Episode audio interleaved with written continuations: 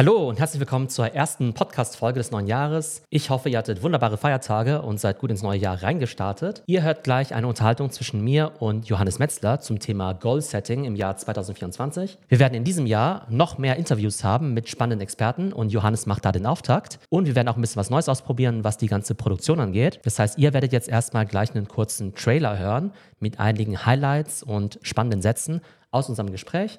Das dauert so ungefähr eine Minute. Und dann hört ihr das komplette Gespräch. Das ist ja gerade so ein Trend im ganzen Podcasting-Bereich, dass man eben am Anfang, gerade bei den YouTube-Videos, erstmal so eine Art Highlights-Clip hat, der idealerweise Appetit auf mehr macht, wo man dann eben schon mal solche Key-Sequenzen eben schon mal hören kann. Und wir wollen einfach ein bisschen damit experimentieren, um ein bisschen Innovation in den Podcast reinzubekommen, da der Podcast ja dieses Jahr für mich auch eine ganz hohe Priorität hat. Und da wollen wir natürlich innovativ sein, da wollen wir natürlich auch die neuesten Trends aufgreifen. Und deshalb wird es da immer wieder neue Experimente geben. So, und jetzt kommt der Trailer und viel Spaß mit der Folge. Das sind die ein, zwei, drei Dinge, auf die ich mich hundertprozentig konzentrieren möchte, vielleicht sogar mit Scheuklappen. Das sind die Dinge, die mich motivieren, inspirieren, begeistern, die ich erreichen möchte für dieses Jahr. Das halte ich schon für extrem wichtig. Ich war früher ein Riesenfan von diesen Prozessen und ich habe mir Ziele gesteckt fürs neue Jahr und das habe ich zum größten Teil für mich persönlich total verworfen. Nehmen wir mal an, ich setze mir jetzt ein Ziel und sage, ich möchte jetzt unbedingt befördert werden, weil dann werde ich zum VP Sales und kriege noch einen fetten Bonus. Gibt es falsche Ziele? Gibt es gefährliche Ziele?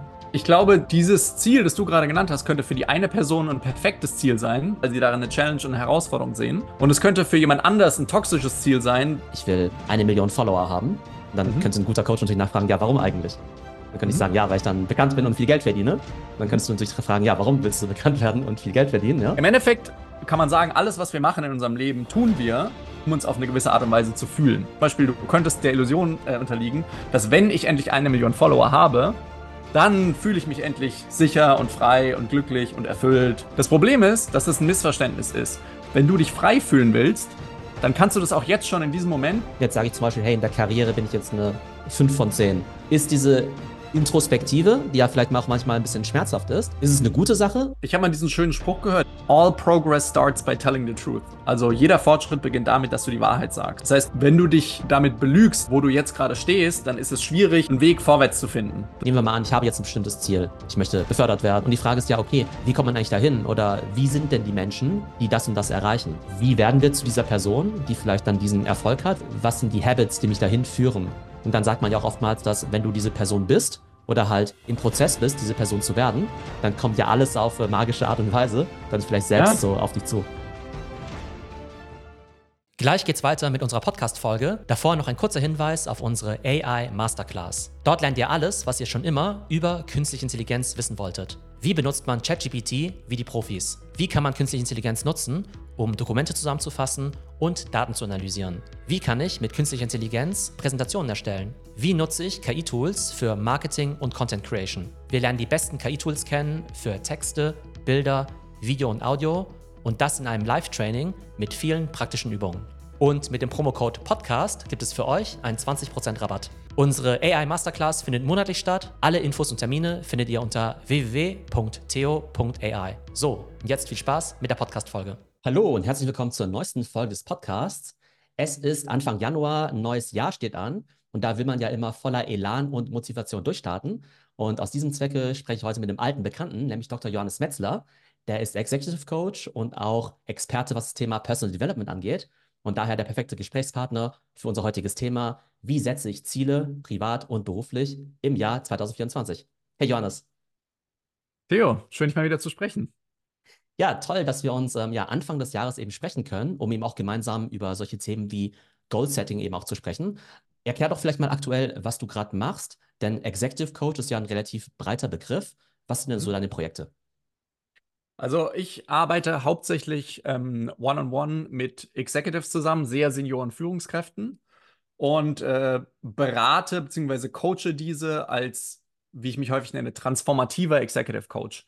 Was es für mich bedeutet, ist, ähm, dass ich auf dieser Ebene im Businessbereich häufig mit ähm, Fragestellungen, mit Zielsetzungen, mit ähm, neuen Herausforderungen konfrontiert bin bei meinen Klienten und ihnen helfe, diese zu lösen, diese zu erreichen, diese zu überwinden, ähm, auf eine Art und Weise, die ich transformativ nenne. Und das bedeutet für mich, ähm, auf eine Art und Weise, die sehr ähm, tief geht, die sehr nachhaltig ist, weil wir uns damit beschäftigen, ähm, wo alle Resultate in unserem Leben herkommen, sei es im beruflichen als auch im privaten, nämlich mit unserem Verstand, wie wir diesen benutzen, äh, wie wir denken, ähm, welcher Bedeutung wir unser äh, Denken geben. Und deswegen ähm, besteht meine hauptsächliche Arbeit über den Einstieg über solche Business-Herausforderungen ähm, mit meinen Klienten, den Sprung zu schaffen zu so Themen wie Verstand, Mindset, wie erreiche ich meine Ziele. Und das mache ich hauptsächlich im One-on-One-Setting, aber immer häufiger jetzt auch äh, in äh, Team-Settings, so zum Beispiel bei Leadership-Offsites und unterstütze dann ganze, ganze Leadership-Teams, C-Level-Suite und so weiter mit ihren Herausforderungen. Und auf welcher Ebene spielt sich das Ganze ab? Also ist es dann sehr businessorientiert, sowas wie, wir sollten jetzt unser Geschäftsmodell auf Software as a Service umstellen oder was machen wir jetzt mit künstlicher Intelligenz? Mhm. Oder geht es da eher um ja, so Themen wie, ähm, weiß nicht, Mindset, wie muss ich mich vielleicht auch als Leader anders verhalten in Zukunft? Wie kann ich vielleicht selbst mich eben verbessern zum Wohle meiner Organisation? Es ist ähm, teilweise ist es eine Mischung, wobei der Schwerpunkt auf zweiterem liegt, was du gerade gesagt hast. Das heißt, der Auftrag ist schon häufig, wie muss ich mich als Führungskraft, wie muss ich mich als Leader, wie muss ich mein Leadership weiterentwickeln? Um meine persönlichen Ziele und auch die Ziele meiner Organisation und meines Teams zu entwickeln.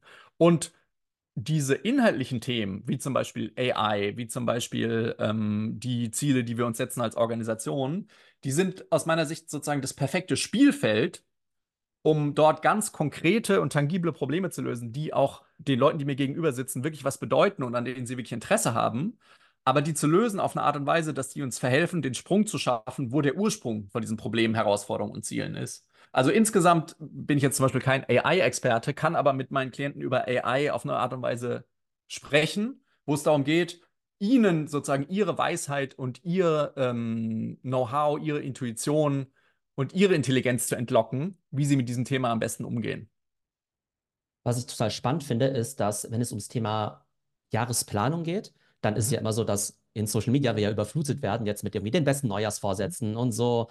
Äh, createst du dein Best Year Ever in 2024 und Jahresend-Review, Wins und Losses mhm. und Predictions und so weiter. Aber wenn ich halt mit Leuten so konkret spreche, machen das eigentlich die allerwenigsten. Mhm. Und ich würde vermuten, dass auch ganz wenige Unternehmen das machen. Also wie viele Unternehmen setzen sich dann wirklich hin und machen wirklich am Ende des Jahres so ein Review und sagen, okay, das waren die Wins und Losses, das haben wir jetzt gelernt, das sollen wir nächstes Jahr besser machen. Ich glaube, die meisten sind einfach nur froh, dass sie irgendwie in die Weihnachtsferien kommen ja. Und idealerweise ist es ja so, dass wir dann ja total erholt und inspiriert im Jahr 2024 dann eben durchstarten. Ich habe auch ja. den Eindruck, dass die meisten im besten Fall vielleicht Urlaub gemacht haben, aber jetzt vielleicht auch nicht so die ja, tiefen Insights oder so für sich generieren oder halt auch wirklich einen, ja, äh, wirklich einen Prozess haben, um so diese Ziele zu definieren. Wie beobachtest du das, sowohl im Business-Kontext als vielleicht auch auf ja, persönlicher Ebene? Also ich war früher ein Riesenfan von diesen Prozessen und ich habe mir immer Zeit genommen zwischen den Jahren und am äh, Jahresanfang, um mein, auf mein altes Jahr zurückzublicken, habe da so ein Riesensystem abgearbeitet, habe mir Ziele gesteckt fürs neue Jahr und das habe ich zum größten Teil für mich persönlich total verworfen und ich würde deiner Einschätzung recht geben, dass ich das auch sehr selten sehe bei Führungskräften in Firmen, dass das auf eine strukturierte Art und Weise gemacht wird. Und früher hätte ich immer gesagt, das musst du aber machen, das ist total wichtig, äh, das ist ähm, super relevant, um Learnings zu generieren und das neue Jahr optimal zu starten. Und sowohl mein persönlicher Approach als auch der Approach mit meinen Klienten ist da sehr viel softer geworden. Nämlich, dass ich sehe, dass es keine One-Size-Fits-All-Lösung gibt. Dass jeder einfach auf unterschiedliche Methoden, Systeme oder eine Art und Weise zu planen und zu operieren anspringt. Und dass es eigentlich meine Aufgabe ist, mit diesen äh, Personen quasi die für sie beste Art und Weise zu finden. Und das kann ein strukturierter Prozess sein. Und ich habe zum Beispiel einen, den ich anbiete, ähm, über das neue Jahr nachzudenken, mache den aber fairerweise nicht mit vielen ähm, Klienten und bin auch zum Beispiel selber noch gerade überlegen, ob ich den mit mir selber mache, jetzt ähm, für das neue Jahr. Und ähm, ich denke, dieser organische, eher intuitive Approach ist eigentlich das, was die meisten Leute weiterbringt, weil du dann genau die Methode hast, die für die Person Sinn macht. Und ähm, die dann auch zu Resultaten führt, die wir tatsächlich dann umsetzen oder die wir tatsächlich verfolgen. Also ich gebe dir insofern recht, dass ähm, ja nicht ein Approach für alle Leute funktionieren kann hm? und dass ja manchmal ja man zwar diese ganzen Übungen machen kann, aber das Ganze vielleicht dann auch nicht nachhält, auch wenn man hm. so ein super Framework benutzt hat. Auf der anderen Seite finde ich aber schon, dass es ja einfach so wahnsinnig viel Ablenkung immer gibt. Ne? Es gibt so viele Sachen, mhm. die im Alltag passieren, Leute, die an dir ziehen, ähm, irgendwelche E-Mails, die reinkommen, irgendwelche mhm. Tasks, vielleicht auch irgendwelche Trends, die sich im Laufe des Jahres ergeben. Und ich Mhm. finde einfach so einen gewissen Kompass zu haben, um zu sagen, nee, das ist mir total wichtig im Jahr 2024. Das Mhm. sind die ein, zwei, drei Dinge, auf die ich mich hundertprozentig konzentrieren möchte, vielleicht sogar mit Scheuklappen. Das sind die Dinge, die mich ja motivieren, inspirieren, begeistern, die ich erreichen möchte für dieses Jahr. Das halte ich schon für extrem wichtig. Wie siehst du das? Das sehe ich ganz genauso. Und was ich, ähm, was ich gerne mal kontrastieren würde, ist, dass die Art und Weise zum Beispiel, wie ich das früher für mich selber auch versucht habe zu machen, war sehr intellektuell.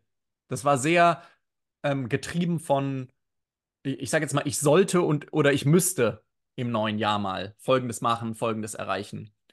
Und für mich ist eben Coaching ein Space, ein Raum, der es mir, weil ich auch gecoacht werde, und meinen Klienten ermöglicht, ich nenne das jetzt mal jenseits des Intellekts zu gehen. Und ich glaube, das macht den totalen Unterschied, nämlich dass wir kreieren oder uns Ziele setzen, nicht aus dem, was unser Intellekt sagt, was wir sollten und was wir müssten, sondern dem, was ich sozusagen unsere authentischen Wünsche nenne. Und für mich ist zum Beispiel Coaching ein total cooler Container, dass ich mit meinen Klienten auch genau in solche Themen reingehen kann. Also, welche Bereiche deines Lebens sind dir super wichtig und was würdest du lieben gerne kreieren in diesen Bereichen, statt was solltest du tun oder was müsstest du tun? Und so können wir eben auch entweder sehr in die Tiefe gehen, was so zum Beispiel Habits angeht oder Commitments, die man sich selber setzen will, aber zumindest auf die Ebene, dass wir eine Richtung haben. Und für mich ist Goal-Setting eben immer mehr, das habe ich auch gerade in dem gehört, was du gesagt hast, einfach so ein, so ein Richtung setzen geworden ist, um uns nicht einfach von allem, was auf uns einprasselt, ablenken zu lassen nach links und nach rechts, sondern zu wissen, okay, dieses Jahr ist mir wichtig, Familie, Gesundheit, mein Business. Und ich habe eine Vorstellung darin, was ich kreieren will, und zwar kommt dieses Kreieren aus einem, da hätte ich richtig Bock drauf. Oder das weiß ich, dass das gut für mich ist. Nicht, ich sollte und ich müsste. Und dann geht es eher so, dann fange ich an loszumarschieren und gucke, okay, what's the next step, what's the next step? Ähm, und wie kann ich mich da weiterentwickeln? Statt dass ich jetzt immer schon den Endpunkt ganz konkret im Kopf haben muss und auch genau wissen muss, wie ich da jetzt am Schluss hinkomme. Ich muss jetzt gerade selbst ein paar Begriffe in meinem Kopf mal sortieren, aber ich Mhm. versuche gerade so drüber nachzudenken, dass es ja ganz viele Sachen gibt, die wir vielleicht erreichen wollen Mhm. und ähm, wir aber vielleicht gar nicht so genau wissen, warum jetzt eigentlich. Ja? Das heißt, ich Mhm. kann jetzt ja sowas sagen wie, ich will eine Million Follower haben. Und dann Mhm. könnte ein guter Coach natürlich nachfragen, ja, warum eigentlich? Dann könnte ich Mhm. sagen, ja, weil ich dann bekannt bin und viel Geld verdiene. Dann könntest du natürlich fragen, ja, warum willst du bekannt werden und viel Geld verdienen? Ja? Also das finde ich eben so ganz spannend. Ähm, so die, ja, was ist so eigentlich das äh, vermeintliche Ziel, das quantitative Ziel und was ist die Motivation dahinter? Dann aber vielleicht auch so der Unterschied so zwischen Zielen und Habits und Vorsätzen. Mhm. Dann vielleicht auch so ein bisschen so rationale versus emotionale Ziele. Sowas wie, Mhm. ja, rational wäre total gut, wenn ich befördert würde oder wenn ich Mhm. irgendwie, weiß nicht, 10 Kilo abnehme. Und Mhm. emotional eher sowas wie, weiß nicht, ich will, weiß nicht, äh, mehr Spaß im Leben haben im nächsten Jahr. Wir versuchen jetzt nicht das perfekte Framework zu finden, aber kannst du vielleicht ein paar von den Sachen für uns ja, sortieren ähm, Ja. oder wie, wie du die einordnen würdest? Was für mich super relevant ist, was mir in den letzten Jahren klar geworden ist, und das ist meiner Meinung nach die Krux bei, bei den meisten Zielsetzungsthemen oder bei den meisten Menschen, die Ziele setzen, ist, dass sie Ziele setzen, um sich auf eine gewisse Art und Weise zu fühlen. Im Endeffekt kann man sagen, alles, was wir machen in unserem Leben, tun wir, ohne dass wir es meistens so klar sehen, um uns auf eine gewisse Art und Weise zu fühlen. Wir wollen uns frei fühlen, wir wollen uns sicher fühlen, wir wollen uns zufrieden fühlen, wir wollen uns erfüllt fühlen, wir wollen uns glücklich fühlen. Und wir unterliegen der Illusion, dass uns das Erreichen von Zielen eine, ein gewisses Gefühl mit sich bringt. Das heißt zum Beispiel, du könntest der Illusion äh, unterliegen, dass wenn ich endlich eine Million Follower habe, dann fühle ich mich endlich sicher und frei und glücklich und erfüllt und deswegen will ich dieses Ziel setzen. Das Problem ist, dass es ein Missverständnis ist, dass das Erreichen von Zielen höchstens ganz kurzfristig irgendwas mit unseren Gefühlen zu tun hat, sondern dass, wenn du dich frei fühlen willst, dann kannst du das auch jetzt schon in diesem Moment mit, ich sage jetzt mal in Anführungszeichen, dem richtigen Gedanken. Das heißt, wenn ich Ziele setze, um mich zu fühlen, dann bin ich schon von, von vornherein auf einem, sozusagen auf einem Holzweg. Und dann setze ich mir auch, man könnte sagen, falsche Ziele oder toxische Ziele, weil die sozusagen die Motivation dahinter falsch ist. Eigentlich, wenn ich mich einfach nur gut fühlen will, dann könnte ich mich damit beschäftigen, wie mein Verstand funktioniert und wo unsere Gefühle herkommen und könnte das Thema Ziele ganz außen vor lassen. So, wenn ich jetzt gesehen habe ähm, oder zumindest die Intuition habe, dass das stimmen könnte, was ich gerade gesagt habe, nämlich dass Ziele uns nicht glücklich machen oder das Erreichen von Zielen. Und ich glaube, die meisten haben schon mal die Erfahrung gemacht, hey, und dann habe ich diesen Wettkampf gewonnen oder bin den Marathon gelaufen, habe die Beförderung bekommen, hatte plötzlich 100.000 Follower und so weiter und habe mich dann eine Minute später wieder genauso gefühlt wie vorher und habe gedacht, ah, okay, anscheinend war das Ziel nicht groß genug, ich brauche sozusagen noch mehr Follower oder einen Ultramarathon oder was auch immer. Dann kann ich anfangen zu überlegen, hey, was hätte ich denn Lust in meinem Leben zu, zu, zum Leben zu bringen oder was hätte ich denn Lust zu kreieren? Und dann kann ich anfangen, meine Ziele zu setzen aus diesem, was ich jetzt vielleicht so ein bisschen emotional nennen würde. Ich nenne es eher so intuitiv oder authentisch. Und dann kommen nämlich diese Ziele aus diesem tieferen Wunsch und plötzlich haben die sozusagen eine ganz andere Inspiration oder Motivation hinter sich. So, wie zum Beispiel, dass ich Lust habe, eine bestimmte Art von Event zu kreieren für Führungskräfte. Und wenn das aber, das, das, das braucht dann teilweise noch nicht mal diese intellektuelle Begründung, wieso ich das eigentlich will, aber plötzlich ist dann Feuer dahinter in diese Richtung zu marschieren. Und dann ist es auch ganz losgekoppelt davon, wie ich mich fühle, wenn ich das erreicht habe, sondern ich mache es einfach, weil ich weiß, dass es gut ist oder weil ich Lust drauf habe. Und so finde ich Ziele setzen richtig cool, weil dann ist es nämlich in die richtige Richtung orientiert, was ich in meinem Leben haben will. Nehmen wir mal an, ich setze mir jetzt ein Ziel und mhm. sage, ich möchte jetzt unbedingt äh, befördert werden oder ich möchte in meiner mhm. Sales-Organisation der erfolgreichste Mensch werden, weil dann werde ich zum VP Sales und kriege noch einen fetten mhm. Bonus zum Beispiel. Ja. Jetzt würden ja manche sagen, ja, das ist aber ein schlechtes Ziel in Anführungszeichen, weil das ist ja so extern motiviert mhm. und äh, die Anerkennung, die monetäre und so weiter, die brauchst du doch nicht. Aber ne, vielleicht ist es ja für manche Leute total wichtig, einen dicken Bonus mhm. zu kriegen und befördert zu werden. Also findest ja. du, dass es irgendwie sowas wie, weiß nicht, bessere oder schlechtere Ziele gibt? Gibt es falsche Ziele? Gibt es gefährliche Ziele? Oder toxische Ziele, hast du sogar gesagt? Ich glaube, dieses Ziel, das du gerade genannt hast, könnte für die eine Person ein perfektes Ziel sein, weil sie einfach Sales cool finden, weil sie Lust drauf haben, befördert zu werden, weil sie Lust drauf haben, mehr zu verkaufen, weil sie darin eine Challenge und eine Herausforderung sehen. Und es könnte für jemand anders ein toxisches Ziel sein, wenn die Person denkt, dann kann ich mir endlich das Haus kaufen und dann kann ich endlich glücklich sein und dann denkt endlich mein bester Freund, dass ich ein cooler Typ bin. Also das gleiche Ziel ist weder gut noch schlecht, noch richtig oder falsch, sondern es kommt auf die Person und die Motivation an, die dahinter steht.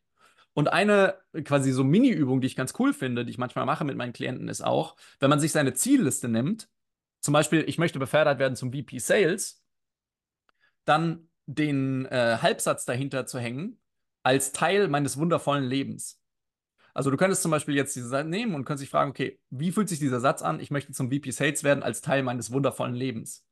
Und dann könntest du merken, na klar, Teil meines wundervollen Lebens, weil habe ich voll Bock drauf. Ich liebe Sales und so. Das würde mir einfach noch mehr Einfluss geben. Ein Sales-Team, das ich coachen und das ich führen kann. Äh, Mitarbeiter, die ich entwickeln kann. In einer Branche, die ich liebe und die mir Spaß macht. Oder es könnte sich anfühlen wie, ah, so, ich würde aber mein Leben hassen, wenn ich VP Sales wäre. Und daran sieht man schon, okay, ist das jetzt für mich ein gutes Ziel oder ist das ein toxisches Ziel? Jetzt gibt es ja x verschiedene Frameworks, nach denen man ja ne, Ziele entwickeln kann für das Jahr. Ein bekanntes davon, so ein Klassiker, ist ja so dieses Wheel of Life, mhm. was ja ne, so diese Aufteilung sind verschiedene Lebensbereiche, typischerweise ja. ja sowas wie Gesundheit, Beruf und dann eben Beziehungen. Und dann kann mhm. man es natürlich alles nochmal wie unterteilen in Gesundheit in physische und mentale Gesundheit, Beziehungen vielleicht in romantische und familiäre Beziehungen und Freundschaft, Beruf vielleicht in Geld, Karriere, Mhm. Growth mhm. vielleicht dann eben auch. Was hältst du denn erstmal von diesem Framework? Findest du es irgendwie erstmal ganz vernünftig, weil es relativ einfach zu verstehen ist? Oder würdest du sagen, nee, das ist überholt, es gibt schon was viel cooleres und moderneres? Ich habe quasi zwei, äh, eine zweigeteilte Meinung zu diesem Framework. Wenn du dir das Wheel of Life, das Rad des Lebens in seiner ursprünglichen Form anschaust, dann hat es ja zwei Elemente. Das eine Element ist, ich unterteile mein Leben in unterschiedliche Kategorien, die ich mir angucke. Das finde ich jetzt erstmal nicht verkehrt weil es dir so eine halb strukturierte Art und Weise gibt, darüber nachzudenken, hey, wenn ich jetzt an meine Finanzen denke, was würde ich gerne im neuen Jahr machen oder erschaffen oder erreichen? Wenn ich jetzt an meine romantische Beziehung denke, was würde ich gerne machen oder schaffen oder erreichen? Das finde ich erstmal gut.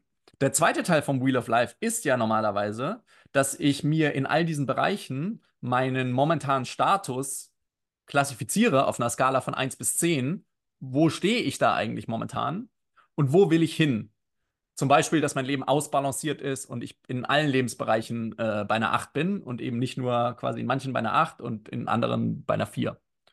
Und was mir einfach ähm, klar geworden ist, dass eigentlich in Bezug auf diese zweite Kategorie, diese Einschätzung meiner Lebensbereiche, ist das Ganze eigentlich gar kein Rat des Lebens, sondern wenn man es ehrlich nimmt, ist es ein Rat des Denkens übers Lebens wir, wir beide könnten jetzt genau gleich, ich sage jetzt mal, fit oder äh, gesund sein. Und für dich könnte das eine 8 auf deinem Wheel of Life sein und für mich könnte das eine 6 sein. obwohl wir eigentlich objektiv gesehen genau gleich sind. Und was das für mich bedeutet, ist, dass der einzige Unterschied ist, wie wir drüber nachdenken über unseren momentanen Zustand der Gesundheit, der Energie, der, der Stärke. Und das heißt, ich könnte im Endeffekt von einer 6 auf eine 8 springen, indem ich einfach nur mein Denken ändere.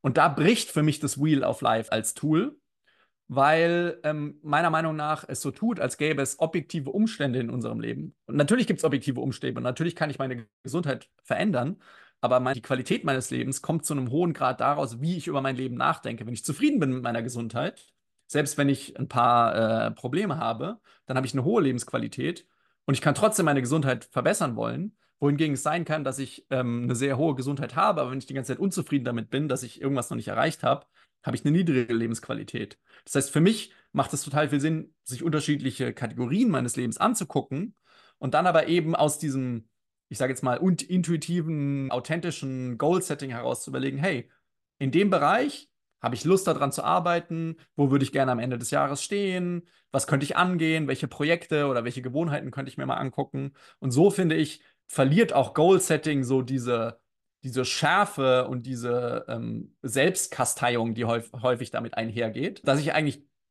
Ziele nutze, um mich selber unglücklich zu machen, statt um mich eigentlich glücklich zu machen. Das ist ja auch das Schwierige, finde ich, auch an dieser Selbstevaluation. Ja? Also wenn du jetzt zum Beispiel sagst, hey, ich habe jetzt hier meine verschiedenen Bereiche und mache mal ein Jahresend-Review. Jetzt sage ich zum Beispiel, hey, in der Karriere bin ich jetzt eine 5 von 10. Oder mhm. in meinen zwischenmenschlichen Beziehungen bin ich jetzt eine, weiß nicht, 6 von 10. Mhm. Da frage ich mich halt, ist diese Introspektive, die ja vielleicht auch manchmal ein bisschen schmerzhaft ist, ist es eine gute Sache, weil ich dann vielleicht sage, ja, okay, gut, jetzt äh, muss ich sozusagen äh, dem mal ins Auge gucken und mal wirklich mhm. sehen, okay, ich bin nicht so on track in mhm. dem Bereich, wie ich es gerne hätte. Mhm. Und das äh, gibt mir jetzt mal richtig Feuer unterm Hintern und das motiviert mich jetzt fürs nächste Jahr. Oder ist es eigentlich eher so eine, ja, traurige Übung, ne, wo man dann vielleicht dann eher vielleicht demotiviert ist oder diese mhm. Selbstkasteiung und vielleicht sich vielleicht auch gar nicht mal unbedingt mit seinen eigenen ja, Maßstaben misst, gegen seine eigenen Values vielleicht benchmarkt, sondern, mhm. wie das ja auch sehr, sehr einfach ist heutzutage, gegen andere, ja. Also es, ja. wir kennen ja viele Leute, die sehr, sehr erfolgreich sind, objektiv gesehen. Mhm. Aber Leute, die sehr erfolgreich sind, die haben andere Bekannte, die halt noch viel erfolgreicher sind. Und mhm. dann ist der, weiß nicht, Millionär irgendwie äh, ja, unglücklich, weil jemand anderes irgendwie noch erfolgreicher ist. Und ich finde, ja, da ist es schon mal ein bisschen schwierig, überhaupt, finde ich, ein richtiges Gefühl dafür zu haben, wie glücklich du eigentlich bist mit mhm. diesem Bereich deines Lebens und ob das jetzt irgendwie drei von zehn ist oder acht von zehn. Auch da würde ich sagen, sowohl als auch. Ich habe mal diesen schönen Spruch gehört, ich kann jetzt aber leider nicht sagen, von wem er kommt. Und der ist, All progress starts by telling the truth. Also jeder Fortschritt beginnt damit, dass du die Wahrheit sagst. Das heißt, wenn du dich damit belügst, wo du jetzt gerade stehst, dann ist es schwierig, einen Weg vorwärts zu finden. Das ist äh, quasi wie bei einem Navigationsgerät im Auto, das aber nicht weiß, wo du gerade bist. Dann ist es auch schwierig, den Weg dahin zu finden, wo du eigentlich hin willst. So, das bedeutet, wenn ich mir jetzt zum Beispiel meine Gesundheit angucke, dann könnte ich zum Beispiel feststellen, ganz ehrlich, ich sitze sehr viel und ich habe regelmäßig Rückenschmerzen. So als momentane Bestandsaufnahme. Und aus meiner Sicht, und das ist irgendwie eine, eine ganz essentielle Befreiung in meinem Coaching, wo ich auch mit vielen von meinen Klienten hingucke, ist, dass ich zum Beispiel regelmäßig Rückenschmerzen habe, ist zwar nicht cool, aber ist erstmal einfach nur ein neutraler Zustand, wie die Dinge sind. Das heißt, ich könnte total glücklich und erfüllt sein in meinem Leben mit Rückenschmerzen oder ich könnte total unglücklich und unzufrieden sein in meinem Leben mit Rückenschmerzen. Das heißt, wie ich mich fühle und wie ich darüber nachdenke, ist erstmal unabhängig davon, wie die Dinge tatsächlich sind. Aber wie die Dinge tatsächlich sind, hilft mir als Bestandaufnahme dessen, was ich äh, kreieren will oder in welche Richtung ich marschieren will. Aber ich finde es sehr cool zu sehen, dass diese Dinge, obwohl sie häufig so miteinander verwoben scheinen, gar nicht miteinander unabdingbar verknüpft sind. Weil daraus ergibt sich eine bestimmte Freiheit, erstens sich auch jetzt schon so zu fühlen, wie ich mich fühlen will, unabhängig davon, wie die Dinge wirklich sind. Und zweitens dann quasi ganz befreit von dort aus zu gucken, hey, in Bezug auf meine Gesundheit oder meine Rückenschmerzen, wie würde ich denn gerne, dass die Dinge sind? Dann, dann fällt da dieser Aspekt weg, dass ich mich vergleichen muss oder dass ich mich, vor allem, dass ich mich schlecht fühle, weil ich mich vergleiche. Auf Englisch sage ich immer, what would I love to create? Was würde ich liebend gerne erschaffen? Ich würde gerne liebend gerne erschaffen, dass ich ähm, richtig gesund bin und keine Rückenschmerzen habe. Und dann kann ich mir ganz sozusagen unbeschwert angucken, was wäre denn ein möglicher Weg dahin oder wie komme ich denn dahin? Was ich jetzt aus dieser Diskussion so ein bisschen mitnehme, ist, dass ähm, ja, wir könnten uns jetzt ganz viele Ziele setzen und die vielleicht auch mit total viel ja, Ressourceneinsatz verfolgen, das ganze mhm. Jahr 2024 über. zum Beispiel VP Sales werden oder meinetwegen den Marathon laufen. Mhm. Aber ist ja irgendwie doof, wenn wir uns jetzt irgendwelche falschen Ziele gesetzt haben und denen jetzt das Mhm. ganze Jahr hinterher ähm, jagen. Mhm. Was wären denn aus deiner Sicht geeignete Frameworks oder Fragen, die man sich selber stellen sollte, um einfach sicher zu gehen, okay, gut, ähm, ich ja, setze mir jetzt eben nicht die falschen Ziele. Oder vielleicht gibt es ja auch tatsächlich Sachen, die ich jetzt einfach mit mir selber ausmachen kann, vielleicht auch, dass ich sage, okay, um mich besser zu fühlen, muss ich jetzt nicht irgendwie den Bonus bekommen, um den Lamborghini zu kaufen, sondern vielleicht gibt es ja auch einfache Sachen, mit denen ich jetzt ja mich schon glücklich machen kann, ähm, Mhm. um dann zumindest dieses materielle Ziel zum Beispiel jetzt von meiner Liste streichen zu können. Wenn wir uns dieses Beispiel mit dem VP Sales anschauen, dann ist VP Sales zu werden, ist eigentlich ein sehr cooles Beispiel, weil das ist ein Ergebnis, das wir noch nicht mal zwangsläufig selber beeinflussen können, sondern irgendjemand anders wird entscheiden, ob wir VP Sales werden oder nicht. Und selbst wenn wir die beste Sales Performance abliefern, dann ist es gar nicht ausgemacht, dass wir am Schluss auch die Beförderung bekommen. Und wir könnten zum Beispiel ein tolles Sales-Jahr haben, aber wir könnten am Schluss unglücklich sein, nur weil wir nicht diese Beförderung bekommen. Das heißt, was aus meiner Sicht noch schon mal mehr Sinn macht, als mir diese Ergebnisziele zu setzen, sind, auf Englisch würde man das wahrscheinlich Process Goals nennen oder so. Also quasi Ziele oder Gewohnheiten, die nicht auf ein Ergebnis abzielen, sondern die auf quasi meinen Fortschritt abzielen, die auf die Dinge abzielen, die ich tatsächlich selber beeinflussen kann. Also setzt dir kein Ziel, ich will so und so viel abnehmen, sondern vielleicht das Ziel, ich will so und so häufig ins Fitnessstudio gehen oder so und so häufig trainieren. Das ist eine Art und Weise, die ich deutlich hilfreicher finde, über ähm, Ziele nachzudenken. Aus meiner Sicht gibt es zwei Ebenen, auf denen wir operieren. Die eine ist so die intellektuelle Ebene und die andere ist die intuitive Ebene. Und äh, unser Intellekt, unser Ego hat ganz viele Ideen, Gedanken und Glaubenssätze daran, was für uns gut wäre, was wir tun sollten, was wir tun müssten. Und die kommen dann häufig aus ähm, Verlustängsten oder so Themen wie Vergleichen oder was wir auf Social Media sehen. Und wir haben alle in uns selber, haben wir eine Intelligenz eingebaut. Ich nenne die jetzt einfach mal Intuition. Gibt es auch andere Begriffe für, kann sie auch Weisheit nennen. Und diese Intuition, die ist eigentlich immer am Laufen, obwohl wir sie häufig nicht hören.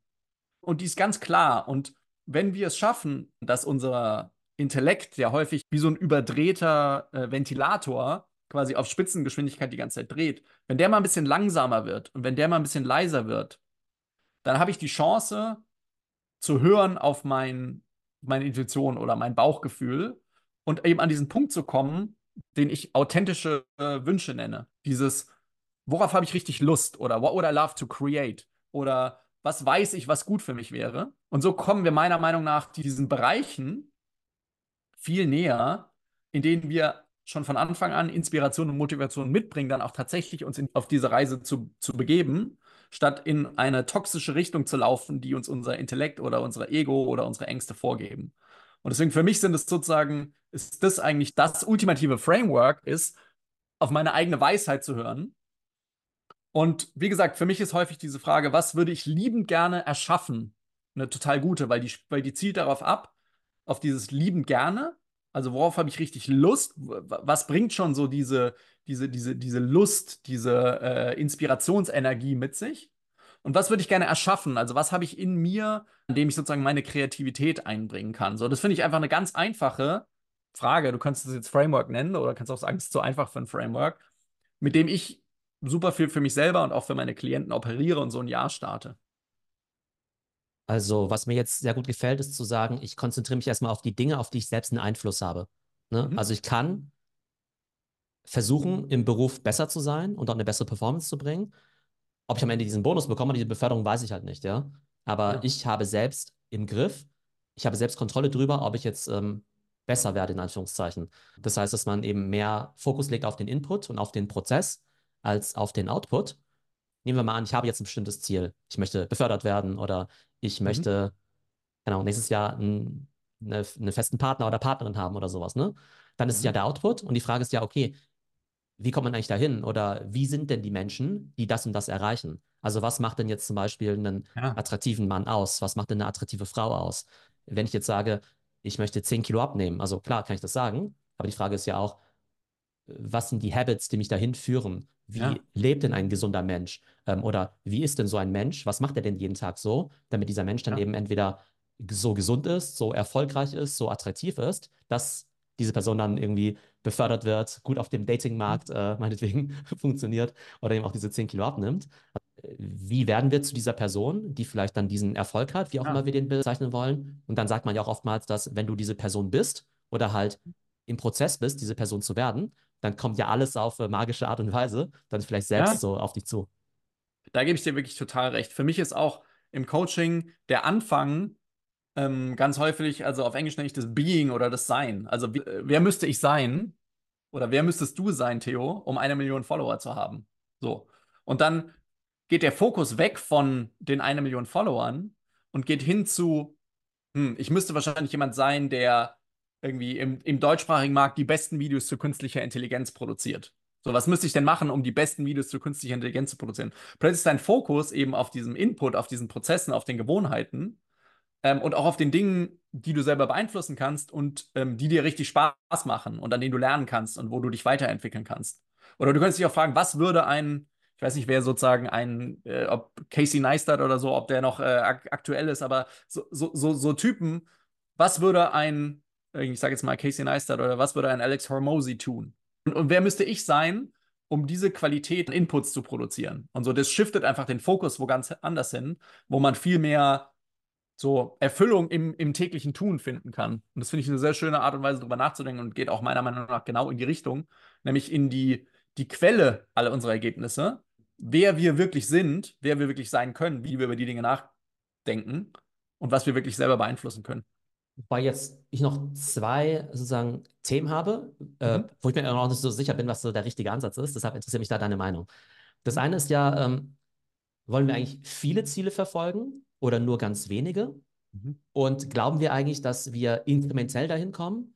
Oder sind es solche, ja, ich sag mal, radical changes? Ich ähm, zerlege die Fragen mal so ein bisschen. Nehmen wir an, ich nehme jetzt dieses Wheel of Life und dann kann ich irgendwie sagen, okay, Wheel of Life, gutes Framework. Und jetzt mhm. habe ich irgendwie hier meine drei großen Bereiche, zerlegt in meine äh, neun Teilbereiche und dann mhm. habe ich da meine jeweiligen Subziele, um meinetwegen meine mentale Gesundheit irgendwie zu verbessern. Und dann mhm. fühle ich mich irgendwie so, als ob ich dann irgendwann so ein, ja, so ein äh, Projektmanagement-Programm hätte, ja, mit so einem Habit-Tracking-Sheet mit irgendwie 30 verschiedenen Sachen, die ich dann irgendwie machen muss. Und dann verliere ich dann den Überblick und bin irgendwie nicht mehr motiviert, weil meine Habits halt sofort gebrochen werden, irgendwie nach so ne, drei Tagen, ja. Ähm, mhm. Das heißt, ich glaube, es kann manchmal zu viele Ziele geben und einfacher wäre es ja tatsächlich, wenn ich sagen würde, hey, ich habe dieses Jahr irgendwie nur ein Ziel, äh, meine Familie muss happy sein, ja. Oder ja. ich habe nur ein Ziel, meinetwegen irgendwie den besten Podcast in Deutschland zu machen, ja. Dann habe ich irgendwie auch so ein bisschen diesen, diese Scheuklappen irgendwie auf. Das ist das erste Thema. Und das zweite ist so ein bisschen, ja, dieses jeden Tag ein Prozent besser und Habits und so weiter, mhm. finde ich irgendwie auch schon ganz gut. Auf der anderen Seite, finde ich, besteht ja immer so ein bisschen die Gefahr, dass man dann vielleicht zu langsam und zu wenig ambitioniert ist und sagt, ja komm, jetzt mache ich halt jeden Tag mal so ein bisschen und dann arbeite ich mal jeden Tag ein bisschen meinen Habits und dann wird es auf jeden Fall gut werden, anstatt zu sagen, äh, nee, äh, den Change, den ich jetzt eigentlich machen möchte, den kann ich jetzt eigentlich auch übermorgen machen, mhm. indem ich jetzt irgendwie A, B und C mache, ja. Vermutlich sind es zwei verschiedene Fragen, aber wie denkst du darüber nach, sozusagen irgendwie viele Ziele versus wenige große Ziele und so dieses jeden Tag ein Prozent besser versus, nee, ich schnipp jetzt mit dem Finger, schaffe jetzt die Rahmenbedingungen, die ich haben muss, um das zu erreichen. Und erreiche dieses Ziel lieber heute als in 364 Tagen. Okay, fangen wir mal mit der Anzahl der Ziele an. Und das ist jetzt wirklich nur meine persönliche Meinung. Da habe ich jetzt nicht die äh, Weisheit mit Löffeln gefressen. Ich glaube, für mich persönlich und auch die Richtung, die ich für meine Klienten gehe und was meine Meinung ist, ist, dass wenige Ziele besser sind. Es macht einfach das Leben leichter, es macht das Verfolgen der Ziele leichter, es bildet einfach einen leichteren Filter, mit dem ich unterschiedliche Projekte oder meine Aktivitäten evaluieren kann. Und ich habe auch schon in der Vergangenheit die Erfahrung gemacht, dass ich diese riesen Gold-Sheets hatte, Habit-Tracking-Sheets und so weiter. Und irgendwann bricht es zusammen, weil man so sehr beschäftigt ist, damit sich selber zu managen. Wie jetzt zum Beispiel in meinem Beispiel. Also dieses Jahr zu überlegen, Familie, Gesundheit, Business sind meine drei großen Bereiche. Und in denen habe ich jetzt so vielleicht so Themen, macht für mich einfach leichter, wenn neue Opportunitäten reinkommen, zu gucken, okay, passen die eigentlich zu meinen Zielen, passen die eigentlich zu meinen Fokusbereichen für dieses Jahr. Das heißt, da gehe ich voll mit, mit dem Ansatz, eher mir weniger Sachen rauszupicken und die wirklich zu verfolgen. In Bezug auf Incremental Change versus Radical Change ist, glaube ich, der Ansatz auch abhängig von der jeweiligen Person. Auf der einen Seite denke ich, dass viele Leute an ihren Zielen scheitern, weil sie versuchen, einen Radical Change herbeizuführen, der nicht gedeckt ist durch eine andere Art und Weise darüber nachzudenken. Das heißt, wenn ich versuche, mich über ähm, Willenskraft oder über Disziplin dazu etwas zu bringen, was für mich keinen Sinn macht, dann ähm, haben die meisten Leute die Erfahrung, dass sie damit relativ nach relativ kurzer Zeit scheitern. Also stell dir mal vor, du bist überzeugter äh, Fleischesser und hast jetzt aber die Idee, dass es gut für dich wäre ähm, oder gesünder, irgendwie dich vegan zu ernähren. So. Und dann könntest du jetzt dir denken, dass du von heute auf morgen vegan wirst. Oder der andere Ansatz wäre so, okay, ich versuche jetzt einfach mal unter der Woche kein Fleisch zu essen und dann nach einem Monat äh, fange ich an, irgendwie den Käse wegzulassen oder so und habe mehr so diesen Incremental Approach in, in diese Richtung. Und ich glaube, der Incremental Approach ist insofern hilfreich, dass er Leute dazu bringen kann, das Tubare zu tun. Also auf Englisch nenne ich, nenne ich das Doing the Doable. Das heißt, wenn du diesen inkrementellen Change machst, dann hast du einen, einen sehr klaren, häufig sehr kleinen nächsten Schritt, den du auch wirklich gehen kannst und den du machbar gehen kannst. Insofern, und wir wissen ja über sozusagen Compound Interest, Zinseszinseffekt und so weiter, über die Zeit können auch riesige Veränderungen passieren, wenn wir nur kleine Veränderungen über die Zeit äh, beibehalten und weitermachen. Da gehe ich mit dir, das ist ein sehr sinnvoller Approach. Und gleichzeitig glaube ich aber auch, dass es möglich ist, radikale Veränderungen herbeizuführen, aber unter einer Voraussetzung, nämlich dafür muss sich auch radikal dein Denken ändern. Zum Beispiel, es könnte passieren, dass du als überzeugter Fleischesser den Film Game Changer guckst, den Dokumentarfilm, und plötzlich eine massive Erkenntnis hast, was es für dich verändern würde, wenn du dich vegan ernähren würdest oder wie schlimm die Tierhaltung eigentlich ist. Ich nenne das eine Einsicht oder eine Erkenntnis jenseits des Intellekts. Das heißt, da kann wirklich so ein Groschen fallen. Und ab diesem Moment ist es für dich undenkbar, Fleisch zu essen. Du musst dich noch nicht mal anstrengen. Es verbraucht keine Willenskraft oder Disziplin. Und dieser Radical Change ist einfach von heute auf morgen da. Und ich glaube, wir haben vielleicht auch alle schon mal, wenn wir gucken in unserem Bereich, äh, in unserem Leben Bereiche, in denen es einfach so passiert ist, ohne dass wir es versucht haben zu forcieren, dass einfach irgendwas von heute auf morgen keinen Sinn mehr gemacht hat. Und wir dann aufgehört haben, das zu tun. Und das heißt für mich, Radical Change ja. Dafür muss ich aber in diese Richtung schauen, und brauche eine Einsicht oder Erkenntnis, die diesen Radical Change in meinem äh, in meinen Denkmustern möglich macht. Und dafür zum Beispiel ist für mich Coaching ein genialer Weg, weil Coaching bietet genau den Raum, diese radikalen Einsichten und Erkenntnisse zu haben, die dann auch so einen Radical Change möglich machen. Was ich aus eigener Erfahrung eigentlich ganz spannend finde, ist ähm, so, ich sag mal, nicht semi-radical Change, aber so kleine Experimente, ja. Also mhm. Also jetzt einfach mal zu sagen, okay, wie ist es jetzt zum Beispiel, monatelang vegan zu leben?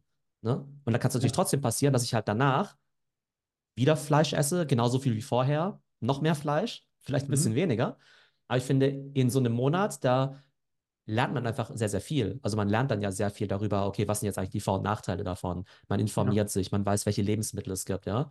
Ich finde diese kleinen Experimente, die man ja auch auf Social Media immer wieder sieht, ne? Irgendwie einen Monat lang, weiß nicht, um 5 Uhr morgens aufgestanden und jeden Tag Sport und all diese Dinge. Also auf der einen Seite kannst du sagen, ja, das ist nicht gut, das ist nicht nachhaltig und so weiter und so fort. Aber ich finde, man generiert doch sehr viele Insights und Learnings und ähm, informiert sich eben sehr, sehr stark. Und ich finde, mhm. wie bei den meisten Sachen im Leben, ist es halt sehr, sehr schwierig, Dinge für die nächsten 50 Jahre zu 100 Prozent durchzuziehen. Aber ja. ich finde einfach so kleine Habits einfach so mitzunehmen oder ja. ein bisschen mehr an Knowledge mitzunehmen oder an Mindset, das kann irgendwie schon total dabei helfen, ähm, vorwärts zu kommen, auch wenn man dann nicht immer hundertprozentig konsistent bleibt. Ja, ich liebe, dass du gerade gesagt hast, Experimente. Für mich gibt es eine, eine Unterscheidung, ähm, die ich häufig mit Klienten bespreche. Und auf Englisch heißt die Testing versus Trusting. Und den Fehler aus meiner Sicht, den viele Menschen machen, ist, dass sie trusten, also schon von vornherein vertrauen, dass sie wissen, was passieren wird. Zum Beispiel, ich könnte mich gar nicht vegan ernähren. So, oder ich könnte es gar nicht schaffen, um 5 Uhr morgens aufzustehen. Und basierend auf diesem falschen Vertrauen dann gar nicht erst anfangen, eine Veränderung herbeizuführen. Und Testing heißt für mich, ich kann alles ausprobieren. Ich kann probieren, einfach mal einen Monat vegan zu, äh, vegan, mich vegan zu ernähren. Ich kann ausprobieren, wie es wäre, morgens um fünf aufzustehen. Und dieses Testing bringt, bringt mich weiter, bringt meine Weisheit weiter, bringt mein Verständnis vom Leben weiter. Und ich könnte eine ganz andere Erkenntnis haben, nämlich, dass es äh, gut machbar ist oder dass es vielleicht sogar äh, gut schmeckt, mich vegan zu ernähren. Und deswegen liebe ich auch Experimente ähm, und ich liebe es, darauf hinzuweisen, dass die Gründe, wieso wir Experimente meistens nicht angehen, sodass sie einfach erfunden sind von unserem Verstand und dann im nächsten Moment für wahr gehalten werden. Und wenn man das sieht, dann kann man eigentlich alles Mögliche testen und alles Mögliche experimentieren und wird sich wahrscheinlich wundern, wie viel Veränderung für einen selber möglich ist in unterschiedlichen Bereichen. Und für mich reduziert es auch so ein bisschen die Stakes, so ein bisschen, ja. ähm, dass nicht alles so mega ernst ist, ja, dass du nicht sagen musst, okay, ich werde jetzt Veganer und ändere dadurch meine gesamte Identität, mein gesamtes Weltbild und alle, die noch Fleisch essen, sind irgendwie böse und die Fleischmafia und so weiter und so fort. So, nee, ja. es ist einfach nur, ich verhalte mich jetzt halt mal einen Monat ein bisschen anders und da wird es irgendwie Vor- und Nachteile geben. Dann sehe ich einfach für mich selber, ob das eine gute Sache ist oder nicht, ob ich irgendwelche Benefits dadurch kriege, ohne vielleicht dadurch gleich zu sagen, da muss ich mein Leben dadurch ändern äh, oder meine ganze Identität. Und ich glaube, das kann man ja auch in vielen verschiedenen Bereichen machen, um das Ganze einfach ein bisschen spielerischer und ein bisschen weniger ernst zu sehen. Und wie gesagt, um damit auch die, so die Stakes ein bisschen zu reduzieren. So, ich sehe schon, wir können jetzt wieder sehr, sehr lange weiterreden, aber ich glaube, du musst ja auch los. Auf jeden Fall fand ich sehr schön, mit dir über diese Themen zu sprechen. Ich habe jetzt für mich mitgenommen, weil ich ja selber auch noch in meinem Goal-Setting-Prozess für dieses Jahr bin, weniger Ziele sind besser als zu viele Ziele. Vielleicht das Ganze nicht zu rational zu, zu sehen, sondern eben auch intuitiv oder emotional auch ein bisschen zu hinterfragen, warum möchte ich diese Ziele eigentlich erreichen? Führen mich mhm. diese Ziele überhaupt in die richtige Richtung? Oder ist das vielleicht wirklich nur etwas sehr, sehr Externes? Und eben vielleicht noch diese Mischung aus ne, irgendwie inkrementellem Change versus Radical Change. Ich glaube, da gibt es eine ganz gute Balance, die man da vielleicht auch fahren kann. Mhm. Und genau, es gibt ja viele geeignete Frameworks. Ich glaube, für einige, die sowas noch nie gemacht haben, kann dieses Wheel of Life ganz hilfreich sein als erste Orientierung, mhm. auch wenn es vielleicht nicht äh, das Allheilmittel ist. Wo kann man denn mehr über dich erfahren, mehr von dir lesen, mehr von dir hören? Du hast ja letztes Jahr auch ein Buch veröffentlicht. Äh, gibt es mhm. noch mal ein paar Ressourcen, wo man einfach noch ein bisschen mehr ja, über deine Arbeit auch nachlesen kann? Genau, meine Webseite ist johannesmetzler.com. Ähm, am meisten aktiv bin ich eigentlich auf LinkedIn, wo man mich auch unter Dr. Johannes Metzler findet. Und äh, dieses kleine Buch habe ich Anfang letzten Jahres veröffentlicht, From Stress to Success, 10 Mindshifts for High-Performing Business Leaders. Äh, findet ihr zu einem sehr schmalen Preis, äh, aber mit dem Potenzial für sehr massive Einsichten und Erkenntnisse und Transformationen auch auf Amazon. Und kostenlos als Podcast auf Spotify. Okay, prima. Also Audio, glaube ich, auch auf jeden Fall das perfekte Format dafür. Das heißt, wenn ihr jetzt noch mehr Lust bekommen habt auf eben äh, Transformation, auf Change, auf äh, Rezepte, wie man von Stress to Success kommt, dann hört auf jeden Fall auch in den Podcast von Johannes rein. Also danke, Johannes, und wir hören uns sicherlich dieses Jahr noch mal ein bisschen öfter. Vielen lieben Dank, Theo. Bis dann. Ciao. Ciao. So, das war unsere heutige Podcast-Folge. Falls euch die Folge gefallen hat oder ihr schon länger Fan des Podcasts seid, dann wäre ich euch extrem dankbar, wenn ihr den Podcast bei Apple oder Spotify mit 5 Sternen bewertet und uns auf Social Media folgt. Alle Links findet ihr in den Show Notes und es wäre wirklich eine grandiose Unterstützung unserer Arbeit und ich würde mich extrem darüber freuen. Ich hoffe, es geht euch gut und bis zum nächsten Mal.